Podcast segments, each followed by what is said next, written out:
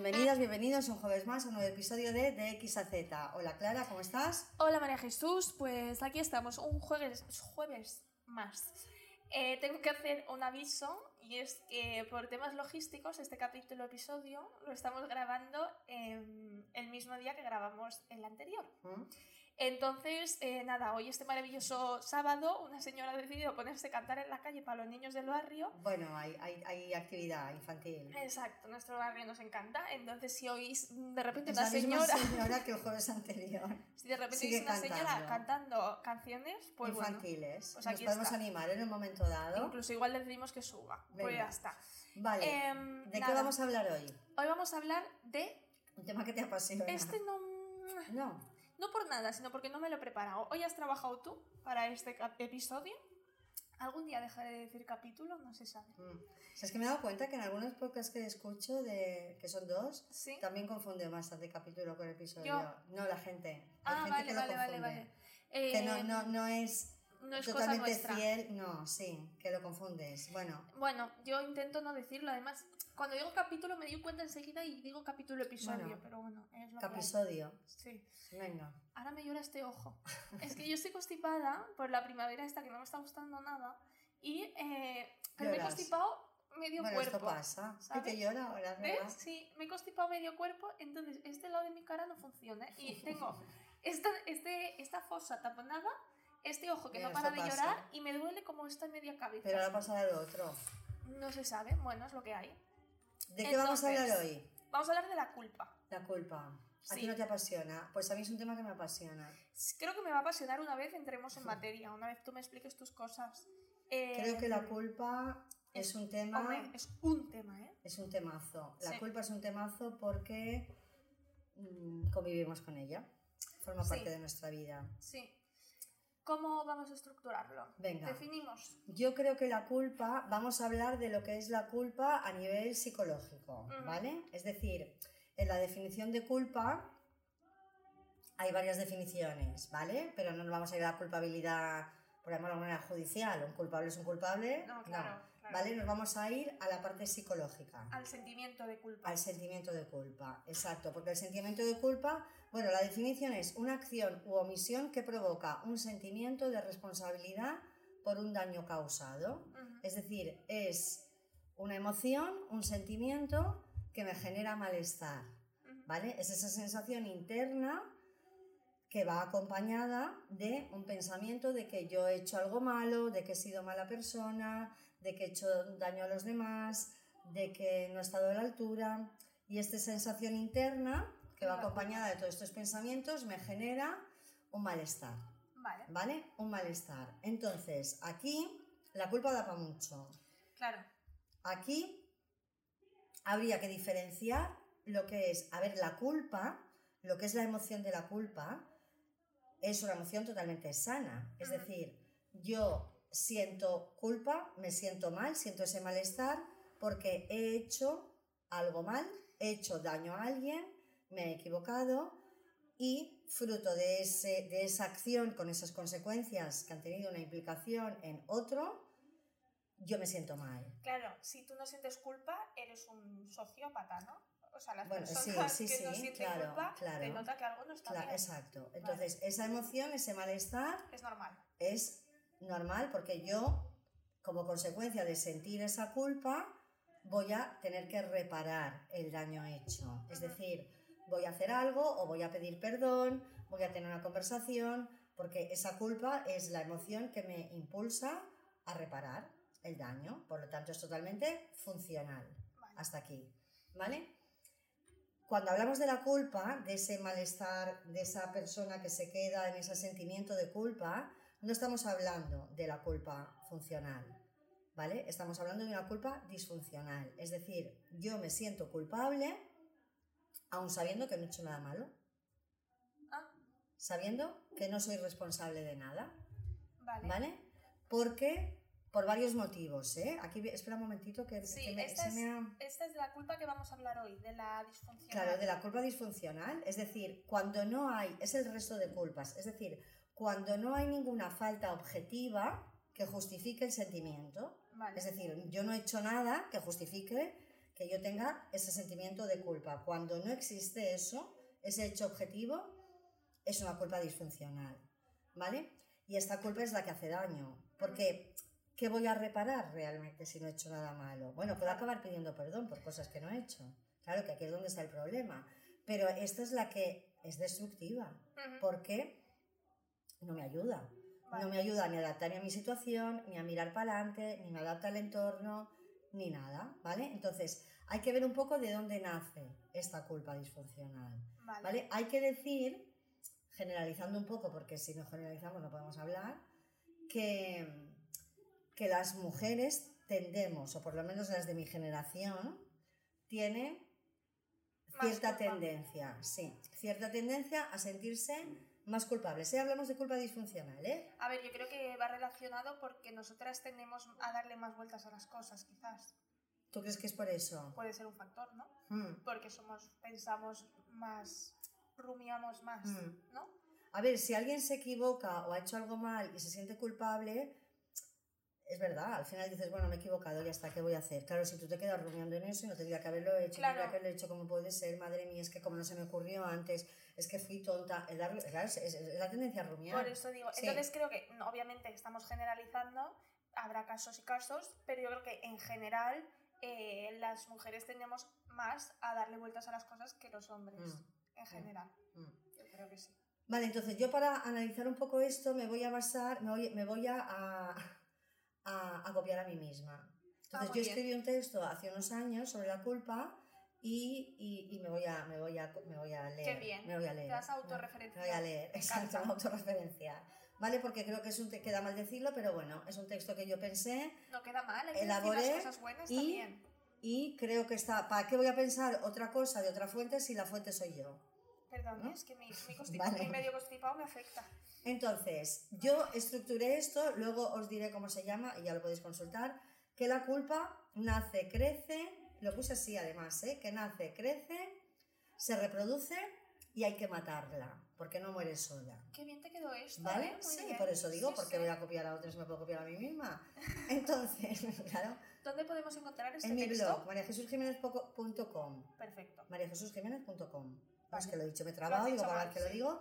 Entonces se llama Por mi culpa, por mi culpa, por mi gran culpa. Se llama el título de este post. Muy bien. ¿Vale? Entonces, nace. ¿Cómo nace? ¿Cómo ¿De dónde nace? viene la culpa? La culpa, mm, desde la infancia nos manejamos con la culpa. O sea, la, la culpa nace casi con nosotros. Es decir, la función de la culpa es, lo que he dicho antes, facilitar todos esos intentos de reparación, de reparar algo que yo creo que he hecho mal. Ese es el, el- es- el intento de la culpa, es este, ¿no? Facilitar eso. Entonces, el desarrollo en nuestra sociedad tiene, el origen tiene mucho que ver con el desarrollo de una conciencia moral que empieza en nuestra infancia. Es decir, la conciencia moral es esa que hace que yo me sienta bien, que me sienta mal, que me sienta culpable por haber hecho. Es una conciencia moral. Claro, al final eh, sienta las bases de lo que está bien y lo que está mal. Exacto. Y por ello, cuando hagas una cosa que dentro de tus eh, estándares o tus tal se Mm. salga de lo que está bien, Mm. es cuando te sentirás culpable. Claro, entonces esto tiene un componente muy educacional, muy cultural Claro, y muy de un estilo educativo. Claro. Claro, si el estilo educativo es el que va marcando, estilo educativo o de educación psicosocial de la sociedad, ¿eh? es lo que va marcando esta conciencia moral. Por eso, como tú decías antes, si yo no siento culpa ante, un, ante el daño que le he hecho a otro, que es pues eso, un psicópata o un sociópata, es la ausencia de empatía. Yo no tengo conciencia moral, que sería un psicópata. Claro, La la, conducta psicopática, yo no tengo conciencia moral, no hay empatía, por lo tanto yo no siento culpa. claro, la culpa va estrechamente relacionada con la empatía. Totalmente, claro, y ahí está la conciencia moral. Claro, Entonces, dentro de la conciencia moral, como decimos, dependerá de la cultura y de tal, ¿vale? Pero sea la cultura que sea, Mm, la culpa es algo aprendido por condicionamientos muy simples, vale. ¿vale? En el que algo no encaja con las expectativas que quiere el otro. Vale. Yo no mm, ordeno mi habitación, mis padres tienen la expectativa de que yo voy a ordenar la habitación. Es un condicionamiento muy simple. Si esas personas se enfadan porque yo no he hecho lo que... te- Ahí hay, hay culpa. Siempre va relacionado con otra, con gente ajena a ti. Hombre, es que nosotros nos desarrollamos en la interacción con el otro, cualquier cosa, cualquier cosa. O sea, si- sin, sin el otro no somos. Mm, Entonces, en la infancia, nosotros crecemos aprendiendo y, y- y porque además así sí, porque nos gusta agradar a los que nos quieren. Es decir, nuestras figuras de referencia, sea el padre, la madre, el profesor, un maestro, un amigo, un niño crece con la necesidad de agradar mm. porque tenemos esta necesidad de aprobación de alguna manera y de agradar. Claro, si yo no recibo aprobación y compruebo que no llego a esas expectativas que el otro espera, ahí, ahí Viene la culpa. viene, la viene un malestar que va asociado a la culpa. Y eso sería el nacimiento. Eso es en donde nace. Es, es un, es un condicionamiento muy simple de la conciencia moral de una sociedad. Todas las sociedades tienen esto. Si no, no podríamos vivir en sociedad, por otro lado. Claro, estaríamos todos cucos. Si tú a un niño no le enseñas que hay esta conciencia moral, sea de la sociedad que sea, Sería un no, desastre. no habrá normas, no habrá, no habrá nada. No habrá, Estructura. exacto, no habrá unas directrices, unas coordenadas que seguir. ¿Vale? Vale. Entonces, esto es donde nace. ¿Qué pasa? Que si nos basamos más en nuestra sociedad, nuestra cultura, la cultura de donde venimos, la ha alimentado muchísimo la culpa. Y aquí lo de por mi culpa, por mi culpa, por mi gran culpa. Es decir, toda esta cultura religiosa de la que venimos, la religión se basa en la culpa. Sí, ¿no? Hombre, claro. Es Claro. verdad. La culpa, a ver, la conciencia moral de una sociedad es una, en la religión hay una conciencia moral, lógicamente. Que lo puedes poner religión, da igual, pero en la sociedad será una ética, una moral, Mm, y en la religión le daremos el nombre de religión. Pero, pero la religión católica, la culpa, la culpa, la- por mi culpa, por mi culpa, por mi gran culpa. Y, y- y allí hemos alimentado y venimos de, de manejarnos con la culpa. Y las religiones, en general, mm, tienen dos hilos, que son el miedo y la culpa. Sí. Claro. Entonces ahí, añádele tú eso, ¿vale? Vale. Entonces, de ahí nace, ¿vale? ¿Cómo crece? Crece, crecemos en esa misma sociedad, ¿vale? Entonces, aquí da igual la edad, la inteligencia, el género, los recursos que uno pueda tener, a la que haya una diferencia entre lo real y lo ideal, se cuela la culpa. Matiza, no he entendido. Sí, ya hemos dicho antes que yo voy haciendo una serie de cosas, los demás tienen unas expectativas sobre mí, Eso sería lo ideal. no, siempre es así. O sea, no, la gente que lo me real rodea- y lo ideal. Exacto, Eso vale, exacto, ideal. exacto, exacto, sí, sí, sí. Entonces, a la que hay una diferencia, un desequilibrio, que yo no cumplo las expectativas, Crece la aparece la culpa. Ahí se cuela la culpa. Porque yo no cumplo las expectativas del otro, yo soy una niña, un niño, un joven que busca agradar, que busca el reconocimiento, yo no alcanzo el ideal de lo que se espera de mí. Es Culpa. Culpa. Es bastante probable. Me gusta la palabra culpa. ¿Sí? Es bonita. sí. Vale. ¿Por qué? Porque al yo no alcanzar el ideal, lo que recibiré seguramente será desaprobación del entorno. Claro. El- el- yo buscaba aprobación y lo que recibo es desaprobación. Culpa.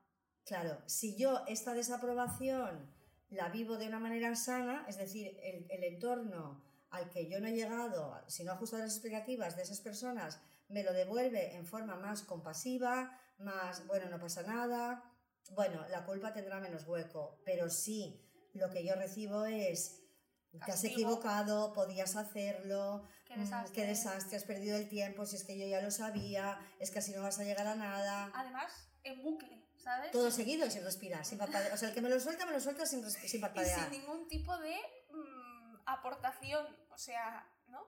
Sí. Que, Porque que no nada. cumplo, porque simplemente no cumplo las expectativas. Ya, ya, Entonces ya. yo, la consecuencia de tú me has defraudado, yo te desapruebo Y no y vale te lo nada. devuelvo. Y no vales para nada. Venimos de aquí, ¿eh? Ya. Tú, tú menos, pero no. el colegio era de aquí. ¿Sabes? Yo no, yo las las, las familias eran así. Ya, No, ya, yo tampoco, ¿eh? Pero, pero hay gente que sigue viviendo en esos entornos. Entonces, esto, claro, me generará sentirme culpable y esto tendrá un malestar tremendo. ¿Vale? Entonces, si yo no aprendo a manejar esta culpa, que ahora veremos luego cómo manejarla, yo me puedo quedar anclada ahí, puedo acabar estando mal, ¿eh? Hoy te estoy chapando la chapa, ¿eh? Hoy es teórico, apuntes Vale. a tope. no Vale, entonces, vamos a elegir, pero te, te aburro. No, Ah, vale, vale, al final me apasionará este Vale, tema. a mí me apasiona la culpa. Yo, mi padre me enseñó hace unos meses, hace yo que sé, un año, un trabajo mío que encontró de cuando yo empecé la carrera, allá por el 1515, que yo ya elegí trabajar, hacer un trabajo sobre la culpa. O sea, este tema Sí, te apasiona. me apasiona, me Pues apasiona. me, me yo creo que sí. que no lo hayas dicho. Sí, es verdad, porque principio. tampoco soy muy apasionada yo, pero ahora, bueno, ahora ya sé que me apasiona la culpa. Vale, entonces, los elementos de la culpa. Tenemos que elegir tres elementos. de- diferenciar tres Ah. elementos. Vale. Uno es el Pokémon. hecho en sí, el acto causal, lo que causaría la culpa, lo que origina la culpa. ¿Vale? Y este acto causal, que es el desencadenante, puede ser real o imaginario, ¿vale? No tiene por qué ser real. Yo me puedo creer que por mi culpa ha pasado algo y me lo estoy montando aquí la película, no es verdad, ¿vale? Pero eso desencadena. Luego viene la autovaloración negativa del acto, es decir, todo este machaque, madre mía, qué desastre, todo, todo, todo. Y esto luego tiene la consecuencia en la emoción. De, ¿qué, qué pasa después de sentirme culpable? Tiene una consecuencia, ¿vale? Entonces, cuando pasa lo que pasa, es decir, el hecho en sí, yo me valoro negativamente, ¿vale? Genero el sentimiento de culpabilidad. Este valorarme negativamente es lo que tú decías, el, madre mía, el, el, el- esto, la bucle. el bucle, madre mía, qué desastre, genera el sentimiento de culpabilidad y eso genera otras emociones añadidas. Aquí no me quedo solo con la culpa, que es, siento vergüenza, Claro. porque madre mía, siento tristeza, porque he defraudado a alguien en un momento dado y eso también me sienta triste, me siento triste, mala conciencia, Madre mía. Vale, aquí remordi- remordimiento, la, la movida, remordimiento. Entonces ahí ya no solo es la culpa, es que acabo teniendo una mezcla de emociones y sentimientos que se van retroalimentando entre ellos y que también dificultan la identificación. Es decir, yo me siento culpable y dentro de esta culpabilidad hay tristeza, vergüenza, remordimiento y ya no sé si tengo mala conciencia o es que estoy triste, confundo, Mm, confundo porque ya no sé si, incluso puedo estar enfadada también. mm. Y no sé si estoy mal por estar triste, por estar enfadada. Y todo esto se va retroalimentando. O sea, es difícil estar bien cuando lo piensas así. No, ¿eh? es que es una- es un un- milagro Es un estar bien. movidote. ¿Vale? Luego En- nos vas a decir cómo salir de, este- Sí, de esta sí, tormenta. sí. de esta- vale, entonces. am, hemos dicho que todo esto se ha alimentado también por el entorno, ¿eh? por, por, el, por, por Claro, la, esto por la voz de la autoexigencia, que además venimos también de una cultura de mm, previos castigos en función de lo que merecemos. Todo esto ha distorsionado un montón, ¿eh? Nuestro momento en, la- en el, en el- en el mundo. Dime. Tengo una cuestión. Sí, Eh, el nivel de autoexigencia de las personas siempre viene muy determinado por si desde que eras pequeño has tenido en casa una persona muy exigente Mm. contigo. Mm. O sea, casi si- habrá gente que será exigente por, por cosa Mm. propia, ¿no? Pero esta, esta cosita en la cabeza Mm. de es que no vales para nada, es que no sé qué, Mm. esto siempre viene externo, casi siempre. Es una voz aprendida. Esta voz e- es autoexigente, que este juez interno que está todo el día dando por saco, viene de fuera. Si es yo tenía una madre dicho que no así, valido para nada. un padre, una abuela, mm, o que no valgo para nada, o que yo podría hacer mucho más de lo que hago. No siempre me ha denigrado esa persona, pero hay mil formas de denigrar. Una es decir, tú no vales para nada, eres un inútil, y la otra es decir, es que madre mía, con lo bien que lo podrías hacer porque has sacado un 8. Un poquito más sacarías un 10. Ya. Ya la hemos liado. Vaya movida, ¿eh? Sí, pero venimos de aquí, ¿eh? Sí, sí. venimos de aquí, ¿vale? Entonces, todo esto son premios, castigos, lo que merecemos, lo que me he esforzado, el valor del esfuerzo, es que no me he esforzado suficiente, si me hubiera esforzado más. Yo, yo tengo, o sea, en consulta lo que tengo siempre son mujeres que vienen de esto y cuando analizan, vienen de no me he esforzado suficiente, podría haberme esforzado más, es que tendría que hacer más. O sea, dejadnos en paz Agotador. agotador, porque además no, no me lleva a estar bien esto, ni me lleva a mejorar, ¿eh? ni me lleva a, a- a alcanzar la Eso excelencia. es un bucle. o Totalmente. sea, incluso puede eh, incapacitar, Mm, puedes hacer tope el sentido Totalmente, de es que que esto te tope, paralice. totalmente. claro. Entonces, yo transformo, acabo transformando las expectativas estas que tenían los demás en mí, esa voz, que era una voz En las externa, mías propias. en las mías propias. Entonces me convierto ya no en si no hago lo que me dice el otro, no, si no hago lo que me digo yo misma. si no sigo el manual de turno, lo que debería hacer, si algo sale mal, me sentiré culpable, responsable, dependiente y manipulable totalmente. Entonces, hoy en día también, y hago un paréntesis, que Me encantan llevo sin hacer paréntesis. paréntesis, hoy en día también, lo que hablábamos el otro día, esta sobreinformación de la que vivimos rodeados, esta sobreinformación, hace que, sea, o sea, vivimos tan rodeados del modelo ideal de lo que yo debería hacer, que fíjate como hablábamos de la, la- el- el- la brecha que hay entre lo real y lo ideal, esa brecha que es donde se mete la culpa, Mm. si yo vivo rodeada de información Ideal. ideal o sea, la brecha está, vivo en la brecha. Vive en la Yo he brecha. llegado a tener personas, mujeres, súper válidas, o sea, perfectas, ¿eh? de mm, con trabajos perfectos, personas que rondan los 40, parejas perfec- perfectas en el sentido de ideales, ¿vale? Que tienen lo que querrían tener y que tú le preguntas a ti qué te gusta comer Y no lo saben. y es que te dice, es que te voy a decir lo que debo comer. ¡Ah! ¿Esto es lo ideal? ¡Qué fuerte! Claro. Entonces, si yo Ay, soy ay, esto es... la madre que debo ser, la pareja que debo ser, la trabajadora que debo ser, la jefa que debo ser, la hija que debo ser, la vecina que debo ser, so- hago el ejercicio que debo hacer, como lo que debo hacer, entonces no saben lo que les gustaría comer porque van a decir lo que deben comer. ¡Qué fuerte! Ni Claro. lo saben lo que quieren. No es que lo sepan Quieren, quieren lo que deben, Claro, que al final se fusiona. claro. Pero va, a ser, pero va a ser imposible. O sea, tú al final puedes comer lo que debes comer, pero tú no vas a ser la madre que debes ser, siempre. Tú no vas a ser la jefa que, de- que quieras ser siempre. Que Porque- quieras o que debas. Hombre, que quieres porque debes. Porque ay, marcas ay. al ideal. Me estoy liando. No, porque tú quieres el ideal. Ya. Tú vas Porque con el manual. con el ideal. Claro, entonces no hay límite, porque tú eres persona. O sea, el ideal está escrito en una teoría, en un libro, pero tú eres una persona y nunca vas a alcanzar el ideal siempre todos los días de tu vida. Yo puedo ser buena madre una temporada, pero luego tener 200.000 problemas en mi vida y no llegar a tener pues ni la paciencia ni, ni la atención. Entonces, ostras, si Además yo soy mala madre, entonces es, en, muy la teoría... subjetivo, ¿no? O sea, a ver, dentro de que no seas un desastre de madre, es muy subjetivo el ideal de madre. Pero bueno, pero llévatelo a todo el nivel. O sea, el, el- da igual, el, el, el- no me sale la palabra, el, da igual, el, el- la- conducir. Sí. ¿Tú conduces siempre perfecto como te examinas en un examen? Ah, O sea, tú no con- No, no, no, no, no, no, no, no llega a este nivel. Ah. Pero nunca piensas una línea continua, mm, siempre en, en cuando está en...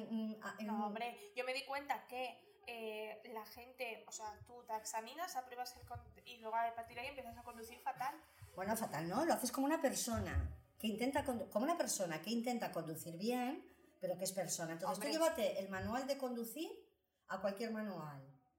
Eso es lo que hace espe- eso es lo que hace el perfeccionismo. Sí, pero conducir hay unas normas muy marcadas. En, la- en- en ser buena madre, ser buena hija, habrá cosas muy marcadas, pero luego otro- lo otro es muy subjetivo. Bueno, porque tú ahí eres flexible, pero si Ya, yo no sé. siempre tengo que leerle un cuento a mi hijo, porque si no le leo el cuento a mi hijo, mi niño no sé qué, el día que yo esté con la cabeza que me revienta y no pueda, porque soy persona, mujer, porque aparte de madre soy persona, y no pueda porque la cabeza me revienta, este niño no va a tener ningún trauma porque no le dé, o porque un día le diga, venga, hoy vas a cenar un vasito de leche porque no, no hemos llegado a la cena. O sea, no se va a acordar que el día Mm, 5 de marzo. se tomó un vaso de leche cuando tenía siete años. No, no. Pero si yo eso me he leído el manual De la buena madre. y toda buena madre tiene que llegar a casa y estar, claro, Esto es agotador. no, agotador no, esto es desquiciante. Claro, Ya. agotador a Bueno, unos ¿Cómo te crees que está la gente? Pero ¿y esta gente se dan cuenta de que, se han- que lo que quieren es lo que... ten- o sea, se han dado cuenta de que se han, Sí. se han fusionado Pero y son quieren, una persona pero que... lo quieren. Pero claro, pero son quieren. capaces de darse cuenta de que lo quieren porque es lo que tendrían que querer. Porque quieren alcanzar, porque quieren hacerlo todo bien. Sí, Sí, pero, se dan cuenta. pero lo quieren y, y cuando hay que trabajar la flexibilidad porque, porque, porque, porque si no acabarás mal, siente mucha culpa. Claro, Ay, hay que aprender a manejar la culpa. Pero es que lo que hay que aprender es a manejar la culpa, pero se aprende a manejar, ¿eh? Ya, Pero hay que aprender a manejarla. Pues tremenda ¿sabes? movida, sí. ¿Vale? Entonces, mm, esto se ha convertido en algo mío. Sí, ahora yo soy eso. Claro, y ya va conmigo. Exacto. Entonces, ya me da igual quién esté delante de mí, ya me da igual si lo he hecho bien o lo he hecho mal. La cuestión es que la cosa ya no sale como yo quiero, la culpa va a ser mía. Si yo ese día he llegado con la cabeza reventada y no le puedo leer el cuento a mi hijo, yo no voy a tener la capacidad de analizar de que el niño no le va a pasar nada. Y yo me voy a sentir súper culpable. ¿Vale? Entonces, a mayor responsabilidad, Mayor culpa. mayor culpa. A mayor culpa, mayor miedo. Porque claro, esto luego va a generar un miedo. Esto a mayor miedo, mayor dependencia y movida, en Movida. general. La palabra sería movida. Entonces, toda esa culpabilidad que a lo mejor generaba la religión de la que venimos, Mm. ¿vale? De, da igual, me tengo que confesar porque he hecho esto mal, ¿vale? Aquí pasa lo mismo al final. Es decir, yo cuando no cumplo lo que dice ya no la religión, sino el gurú de turno, el manual de turno, que está haciendo el manual sin contemplar que yo soy una persona, yo también tendré que, re- que- que- que- reparar esa culpa, que hacer algo. Entonces, aquí lo que está claro es que las personas necesitamos un ideal y que cuando no lo cumplimos, da igual sea la religión o sea el gurú de turno, tengo que aprender a manejar esta culpa. Claro, aquí dónde está la solución? En darme cuenta que, bueno, que puedo ser más flexible en la vida, ¿eh? Es Que vamos a ver, flexibilidad. es Sí, flexibilidad. es flexibilidad. Entonces, ¿qué pasa? Que cuando yo me siento culpable, ya, ya, ya, ya, ya la he liado. Porque voy a pedir perdón por todo. Voy a pedir perdón por el vaso de leche, por no haberle, porque me voy a sentir súper culpable por no Claro. haberle podido leer. Y de ahí, eso es una trampa, porque me sentiré culpable por todo. Incluso pediré perdón y me sentiré culpable por haber perdido. Esa es la trampa de la culpa, ¿vale? Incluso me puedo sentir culpable cuando las cosas me van bien. O sea, me sentiré culpable por todo, porque es, la culpa es, es un bicho Ay, que no me empieza nada a chupar la sangre. Entonces, me puedo sentir culpable por aguantar a mi amiga en un momento dado y no haberle sabido poner límites porque yo necesitaba tiempo para mí. Pero es que si pongo límites, me voy a sentir culpable porque no he atendido a mi amiga. O sea, me siento culpable por todo. Me siento culpable por haber trabajado mucho, porque he llegado a mi casa muy tarde esta semana y mis hijos ya estaban durmiendo.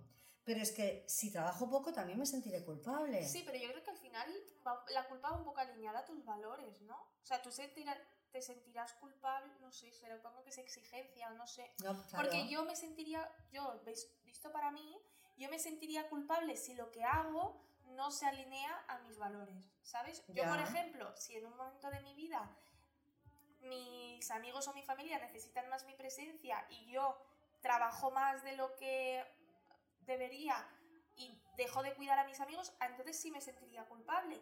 Pero si, no sé si me explico, que Claro. dep- dependería de mis valores y de mi situación. Si para mí mi valor son mis amigos y pasar tiempo con mi madre, yo me sentiré culpable si no paso tiempo con mi madre.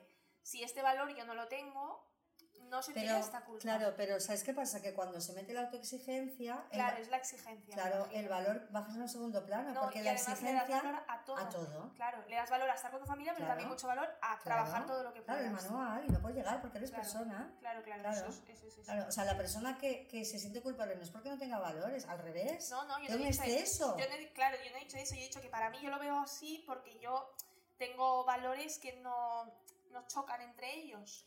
Pero a la que le das valor a ser lo mejor en todo, a ser la mejor madre, la mejor en el trabajo. Porque el valor supremo es la excelencia, Claro. el llegar a todo. Y esto es una movida. Claro. Entonces, ahí me siento culpable por todo. Yo me puedo sentir culpable en el momento dado por regañar a mi hijo porque le tenía que regañar, pero es que luego me sentiré culpable. Si no le regaño, también me sentiré culpable. Porque, claro, este niño, por trabajar en vez de jugar con mis hijos, por jugar con mis hijos en vez de trabajar, claro, porque por, por, de la- por encima de todo está el llegar a todo. Los toquecitos del reloj. Ay, perdón, Sí. ¿vale? Entonces, ¿qué hago yo con todo esto?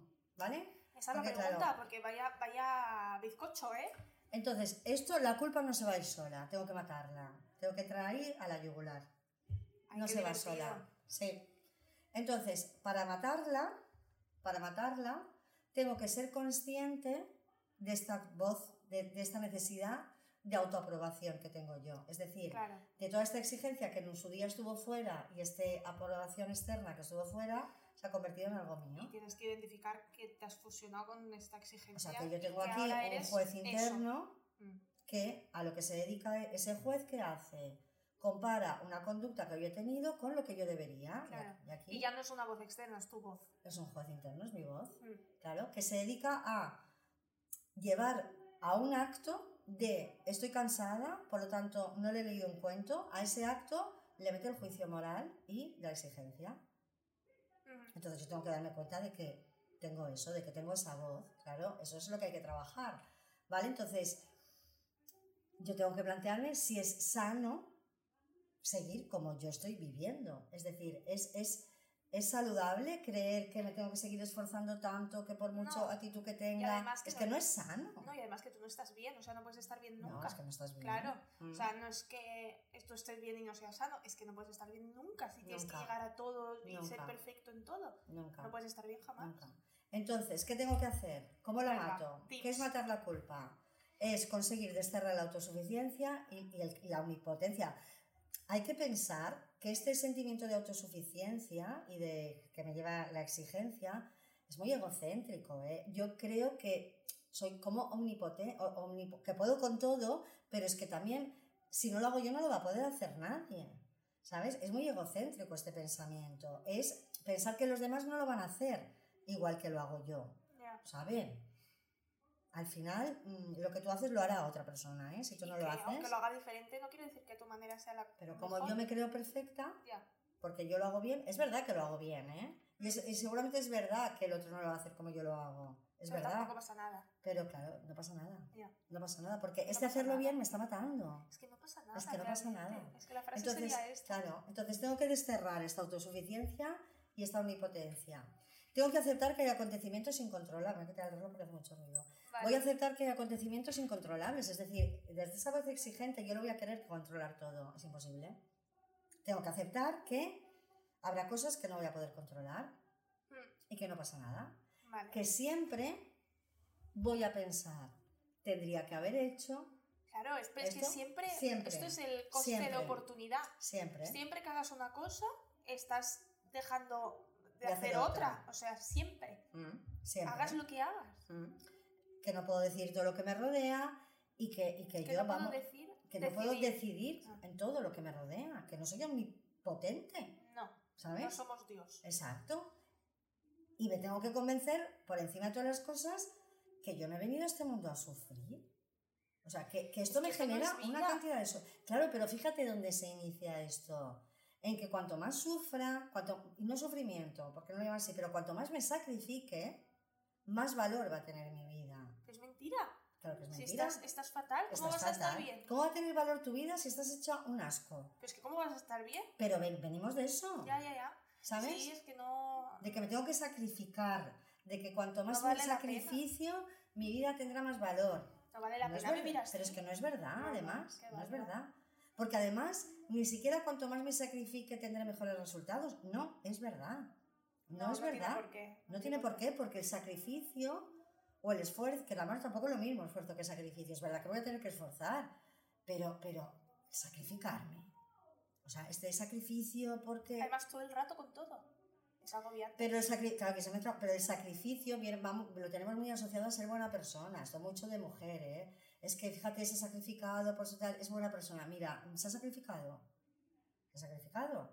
Y punto. Esto es como, es que es buena persona, no sabe poner límites. No sabe poner límites.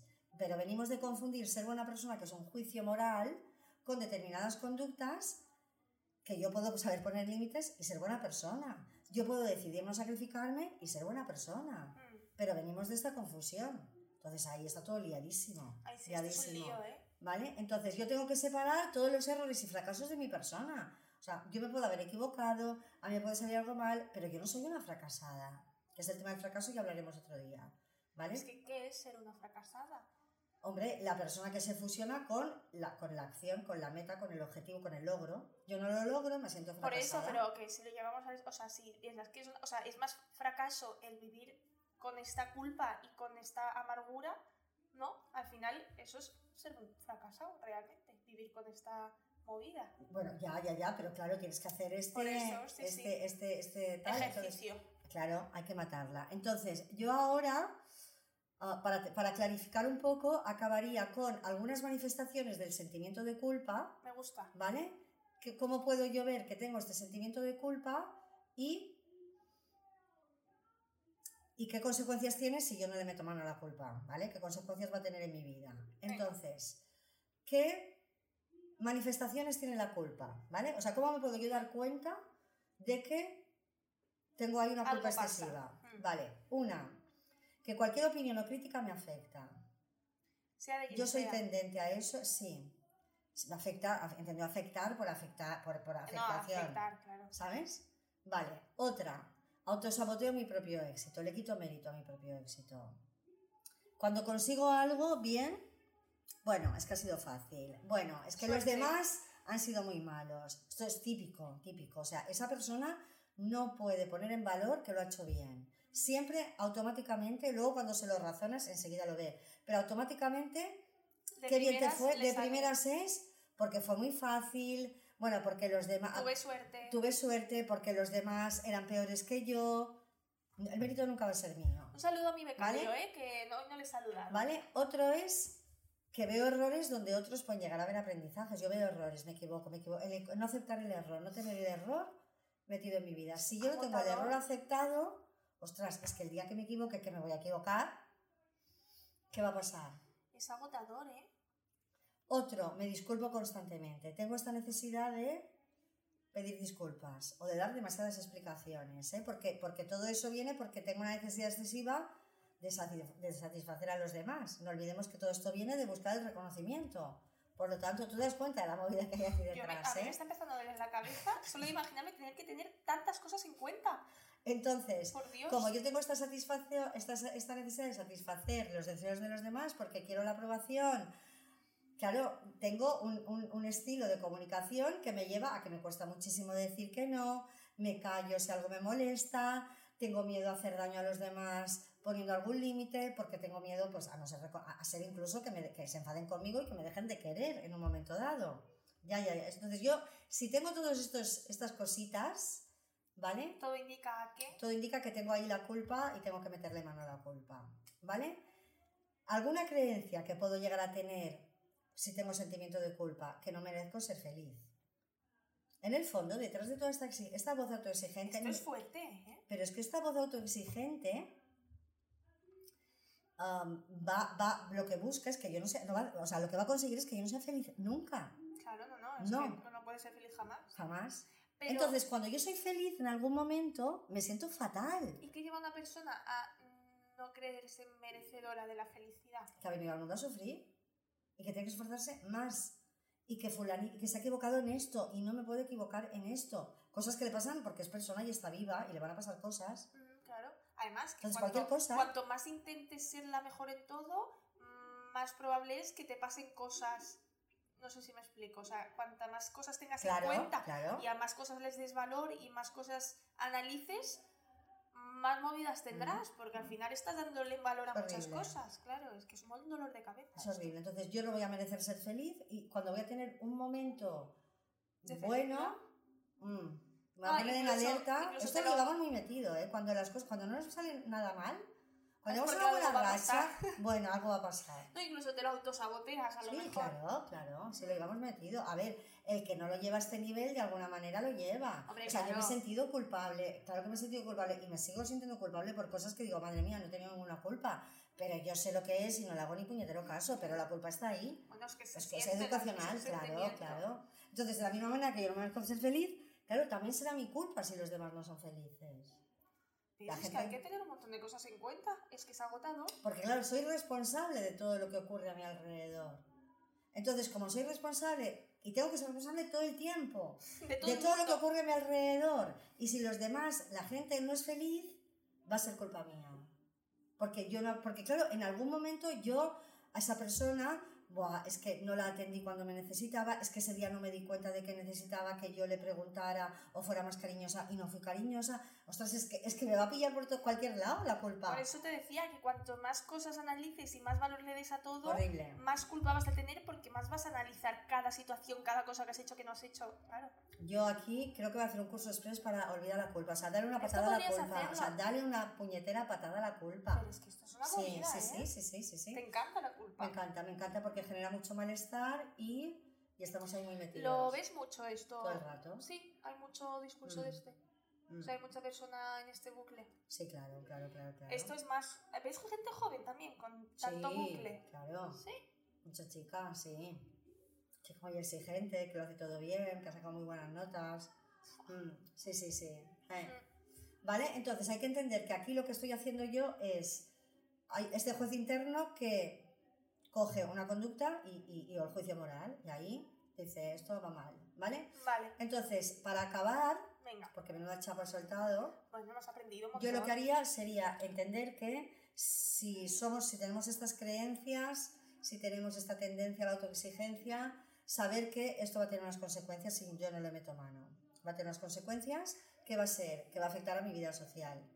Claro, seguro, vamos. Totalmente, porque claro, es que yo, yo Es viable. Claro, ¿vale? Que los demás mm, pueden llegar a dejar de respetarme e incluso me pueden manipular a través de la culpa. Yo soy carne de cañón para que venga un psicopatilla y se aproveche de mí. Sí, la verdad Claro, es que sí. porque yo no sé poner No, porque límites, va a hacer contigo lo que le dé la gana. lo que le dé la gana. Porque piensa que la manipulación, que ya hablaremos de la manipulación, se, se teje con dos hilos, que son la culpa y la pena. Al final alguien me va a manipular porque a mí me da pena y me siento culpable. Tenemos que hablar de la manipulación. Entonces la culpa ahí va a estar, ¿vale? Vale. Me complicarán mis relaciones de pareja, con mis hijos, familiares, con mis vecinos. Sí, no, no o sea, es curioso porque unas, o sea, una actitud que te lleva, o sea, que tu voluntad es ser lo mejor en todo lo que te lleva a ser no, Mm. a no ser bueno en nada y a tener problemas en Mm. todo. Sí, Mm, es Por eso es curioso. disfuncional. Claro, es muy curioso. Por eso es disfuncional. Y tendré más estrés, lógicamente, vivir Hombre, estresada, es que a mí básicamente. me duele la es que cabeza solo de pensarlo. Imagínate hacerlo. Bueno, Tendré, bueno. montón- tendré ansiedad, tendré estrés y problemas Claro, normal, emocionales y un claro, montón de claro. miedos. ¿Vale? Entonces, yo ahí para acabar diría, creo yo que como sociedad hemos ido aprendiendo a manejar emociones no agradables, desagradables y entender que forman parte de la vida. Es decir, yo creo que en esto hemos evolucionado. Yo puedo entender que voy a tener tristeza en un momento dado cuando tenga motivos para estar triste, pero bueno, voy a aceptar la tristeza y voy a seguir con mi vida. Yo incluso con el miedo, que es un miedo, va a aparecer en algún momento de mi vida y va a intentar que yo no haga cosas, pero yo voy a saber que el miedo no va a desaparecer y voy a tomar esa decisión Sí, a pesar del miedo. Podríamos dedicarle un capítulo, un episodio otra vez Al a, miedo. A cada sentimiento de estos. emoción, sí, claro, a las claro. emociones. Sí, sí, sí. Al miedo, a la alegría, la tristeza. claro, Mm, vale. Estaría bien. Entonces te, te decía que de la misma manera que he aprendido a manejar la tristeza, a manejar el miedo para saber que no van a desaparecer, pero yo puedo hacer cosas a pesar de ellos, nos queda la culpa. La culpa yo quiero que desaparezca, no quiero sentir culpa. Y es tan absurdo como no querer sentir miedo o no querer sentir tristeza o no querer sentir ansiedad cuando la situación es de sentir tristeza, miedo y ansiedad. Claro, Entonces, no yo puedes tengo- evitar el sentimiento. No puedo evitar el sentimiento. Entonces yo tengo que entender que habrá momentos en mi vida, situaciones en mi vida, circunstancias en las que yo voy a sentir culpa. Pero es que Pero no va a pasar nada. Yo Claro. voy a coger esa culpa y voy a hacer lo que debo hacer a pesar de la culpa. Igual que hago lo que debo hacer a pesar del miedo Y de o la que- y de la ansiedad. Claro. Exacto. Pero la culpa nos falta un poco de aprendizaje. Voy a hacer un curso express. Es que si no- quieres el curso, te- que hacer Sí. toca abajo y Sí, promoción. No tendremos nada preparado, obviamente. No, pero- si os interesara, pues Sí. nos lo decís. Sí, sí, porque es verdad que de la culpa no hay. No se Nos habla falta, tanto. hay que arrancar. No se habla tanto de la culpa, en realidad.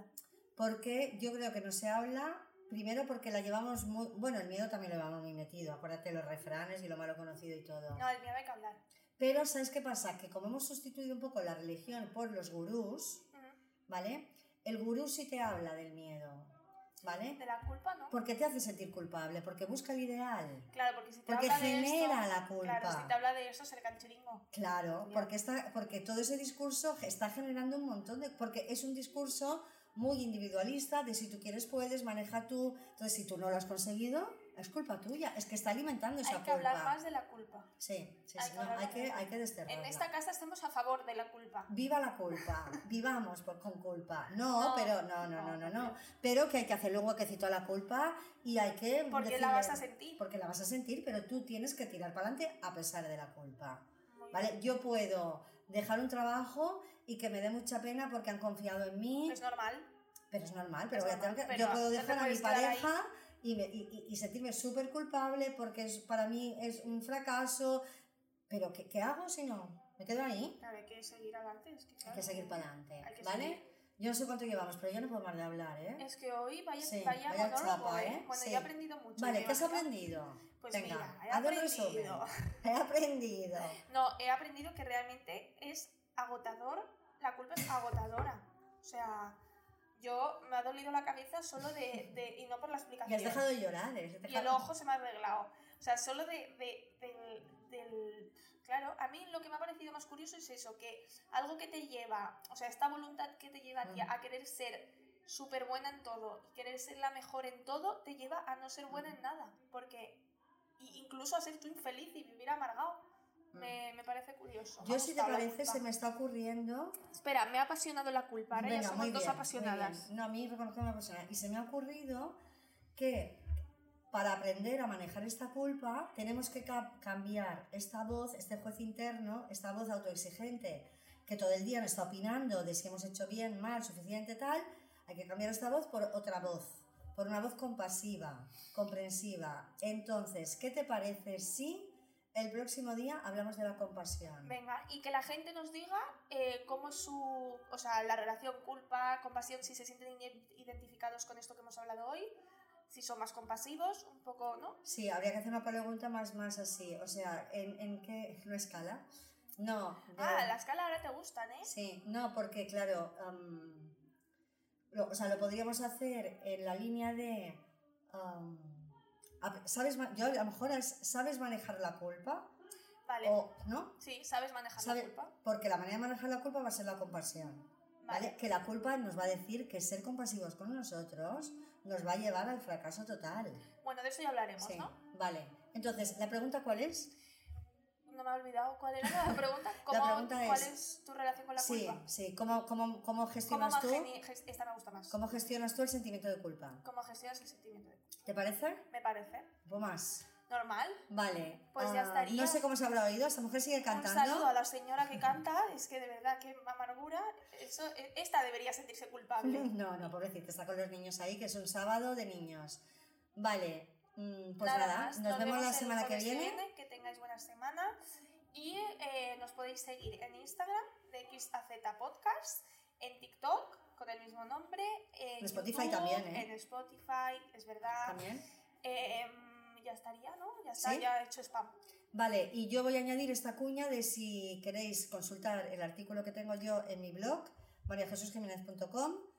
Por mi culpa, por mi culpa, por mi gran culpa. Ponéis por mi culpa, por mi culpa, por mi gran culpa. María Jesús Jiménez y sale en Google. Vale. Y si queréis un cursillo de culpa, nos No lo decís y lo montamos, ¿eh? En Que nada lo tenemos montado. Más cosas. Venga, hasta luego, muchas Adiós. gracias.